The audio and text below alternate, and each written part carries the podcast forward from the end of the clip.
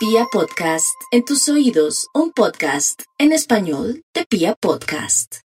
Para nuestros queridos oyentes un saludo muy muy especial. Quería comentarles que la luna está en su fase creciente. Yo sé que tenemos Semana Santa y que hay unos días donde muchos entramos en reposo, salimos de viaje, de vacaciones, pero la fase creciente y sobre todo cuando el sol avanza por el signo de Aries es la más adecuada para apalancar futuros, para establecer las bases de aquello que puede evolucionar y hacer un mañana fiable. ¿Y qué se requiere? Acciones concretas, accionar, esa expresión mm, proactiva la disposición no solamente para teorizar, sino también para accionar. Es la semana de las acciones concretas. Luego de este sábado precedente, donde hubo un cuarto de luna, la luna estuvo en cuarto creciente, y a partir de ahí tenemos el último cuarto de luna hasta llegar a llena, que es esta semana. La mejor semana del mes para las acciones que dan resultados concretos y tangibles. Y es un tiempo en el que aquello que no marchaba, simplemente con nuestra fuerza, con nuestra energía, con nuestra disposición,